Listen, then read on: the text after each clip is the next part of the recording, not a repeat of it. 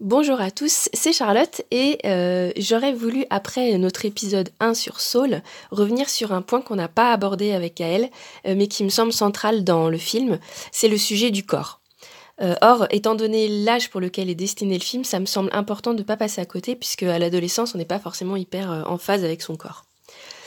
Alors, Joe est présenté comme un personnage frustré en permanence, euh, le premier plan du, film, c'est son visage qui est crispé par la musique que jouent ses élèves, mais en fait, il n'est pas que crispé par la musique, il est crispé par la vie en général.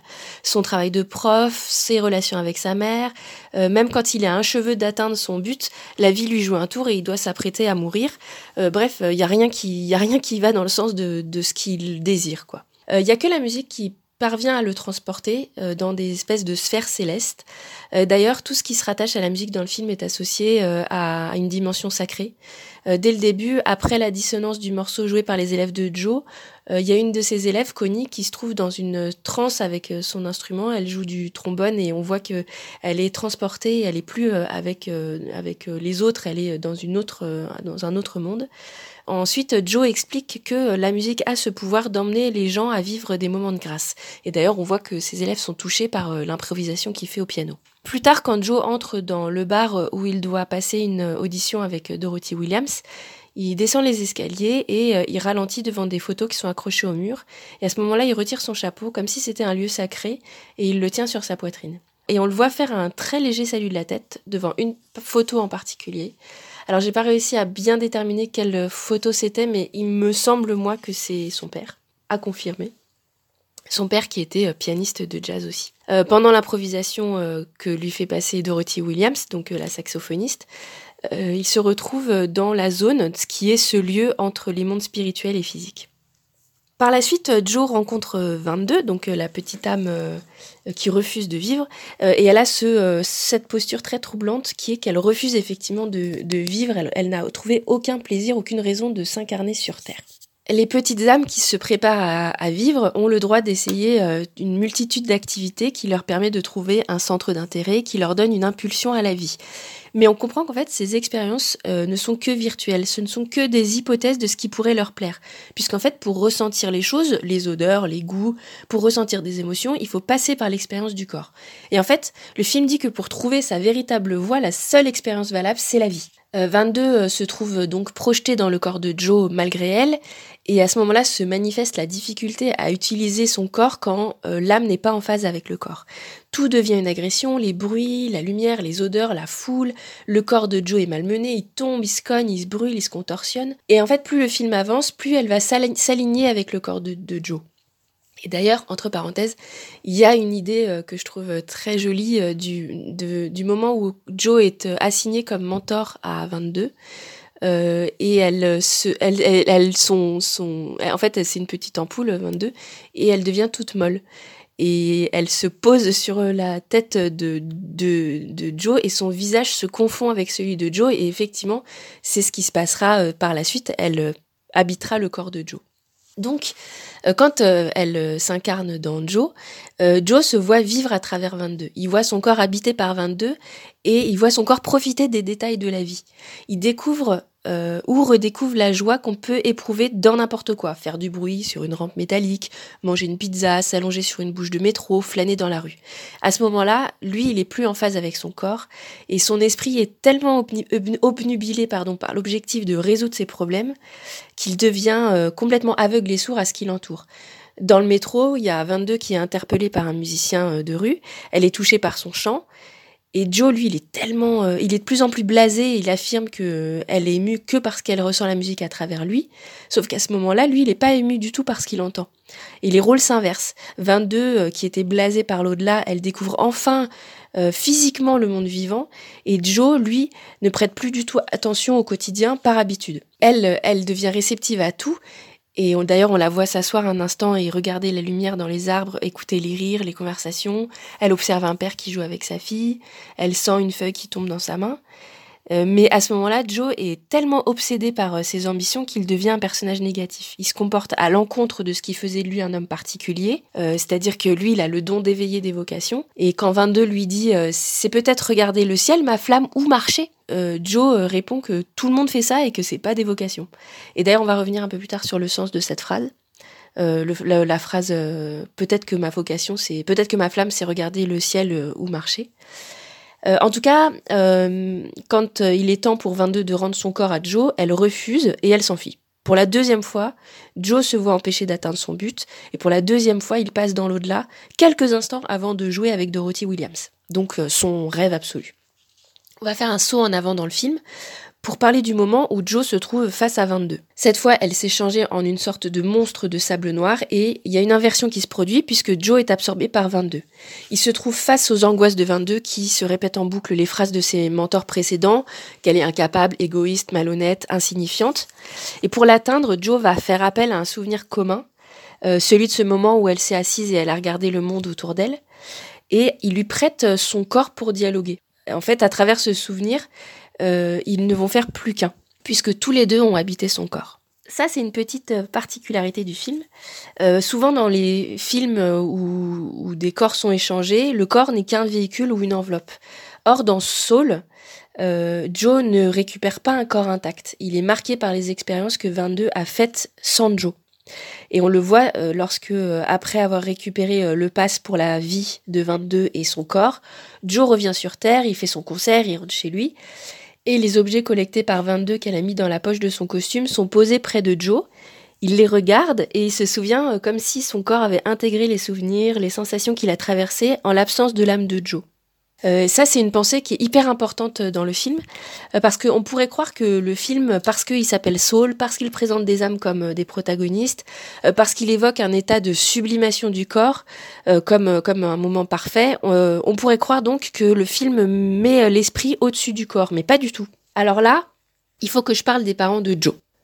On voit presque exclusivement la mère de Joe, Liba, une couturière qui est très opposée à l'idée que Joe devienne musicien professionnel à cause de l'insécurité de l'emploi que ça représente. Quand Joe va voir euh, sa mère, euh, c'est un moment où 22 euh, est dans son corps et elle révèle les pensées profondes et inexprimées de Joe.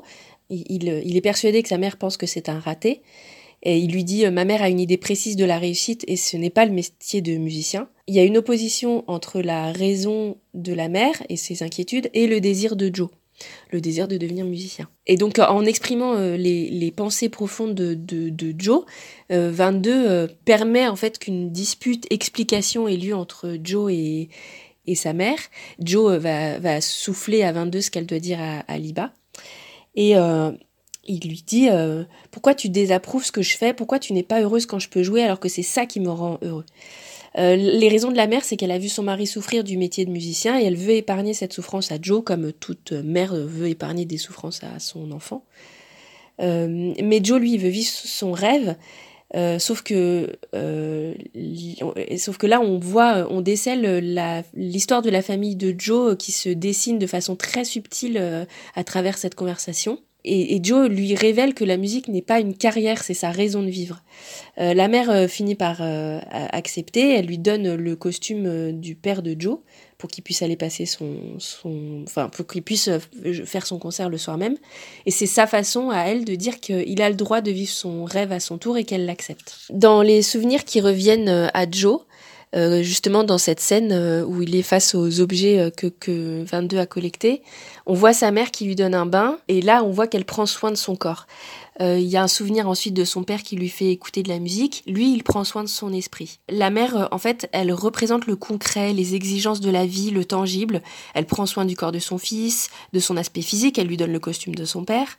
elle se soucie de ce qu'il puisse manger, de ce qu'il puisse se loger, qu'il puisse être soigné. Euh, c'est elle qui est subvenue aux, besoins de la famille quand le père euh, était musicien. Euh, le père, lui, il est mort. Il n'est donc plus là, c'est un souvenir, c'est un esprit, il est intangible. Il a pris soin de l'éducation spirituelle de son fils. Alors dans le film se dessine en filigrane cette présence-absence du père. Et pour Joe, la musique, c'est une façon de rejoindre son père. Dans cette scène clé où il se remémore les instants fugaces de sa vie, il y a un plan de Joe qui joue près de son père qui sourit, puis un plan de Joe et sa mère qui sont seuls face à l'océan. Ensuite, il y a un plan en plongée à 90 degrés sur New York City. Et ensuite, un plan plus éloigné encore de l'île de Manhattan. Ensuite, la planète Terre et enfin la galaxie. En fait, en une succession de quelques plans, la vie de Joe est replacée en perspective de l'univers, dans le sens du monde, et atteint un niveau cosmique.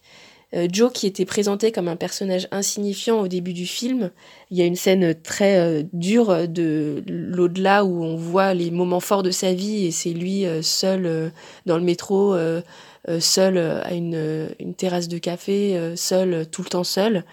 Euh, donc lui qui était présenté comme insignifiant au début du film, il a maintenant une place dans l'histoire de l'humanité et de l'univers.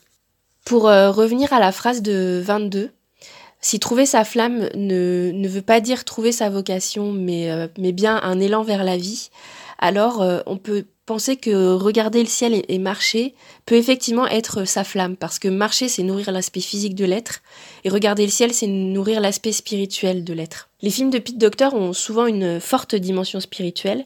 Le film précédent, c'était vice-versa, où on était carrément euh, à l'intérieur de la psyché d'un personnage, et j'espère qu'on parlera de là-haut aussi, mais je vais pas abattre euh, toutes mes cartes maintenant. Et je vous parlais du premier plan euh, du film où on voit ce visage crispé de, Joe, et à la fin, euh, Joe se trouve euh, donc il a donné, euh, il a il a pris en fait à son tour, il a pris une place de père auprès de de 22 et c'est très fort dans cette scène où il l'accompagne d'abord il lui donne sa vie, enfin il, accepte de donner sa vie pour qu'elle puisse, euh, elle puisse elle vivre à son tour. Et puis euh, c'est très fort euh, dans cette scène où il, l'accompagne jusqu'à ce qu'il ne puisse plus venir avec elle dans son grand saut vers la vie pour la laisser faire ses expériences. Et en fait, à ce moment-là, il la laisse libre de choisir quoi. Comme un parent doit laisser son enfant libre de choisir sa vie et de vivre d'ailleurs tout simplement. Et donc euh, il, est il est c'est après le saut dans l'espace dans, dans, la vie de, de 22 et euh, il se retrouve à nouveau devant la grande lumière qui mène à l'au-delà. Et puis il y a un plan où il lève les yeux, il esquisse un sourire, il ferme à nouveau les yeux, il ouvre les mains comme pour se laisser attirer pour montrer qu'il est prêt, ça y est, à mourir. Là, la scène s'arrête et il est tiré de sa rêverie par euh, Jerry, un des, des coachs de, de l'au-delà. Et euh, la, scène continue. Et le Jerry lui dit qu'ils ont, ils ont été tellement inspirés par lui qu'ils vont l'autoriser à reprendre sa vie. Et la toute fin, donc c'est quelques instants plus tard, il est de retour sur Terre, il, il regarde, il y a à nouveau un plan sur son visage, il regarde autour de lui, il lève les yeux il ferme les yeux, il prend une grande inspiration euh, en souriant, il ouvre les yeux, il expire et c'est la fin, il est prêt à vivre. Et donc en fait, ces deux plans très rapprochés sont quasiment euh, identiques, mais c'est surtout un, plan qui va euh, être en, écho avec le tout premier plan où il est crispé. à la fin, il est, il est au contraire, il a le visage apaisé et donc la boucle est bouclée. Voilà, c'était. Euh, j'espère que c'était pas euh, pas trop compliqué à suivre. Euh, c'était un, des points importants que je pensais devoir souligner dans le film parce que finalement ce film s'appelle Soul, mais il parle surtout de l'importance de, l'indissociabilité entre le corps et l'esprit pour vivre pleinement sa vie. Et voilà, je vous souhaite donc un, un bon visionnage en espérant que ça vous a donné envie de voir le film et de le revoir éventuellement. À bientôt!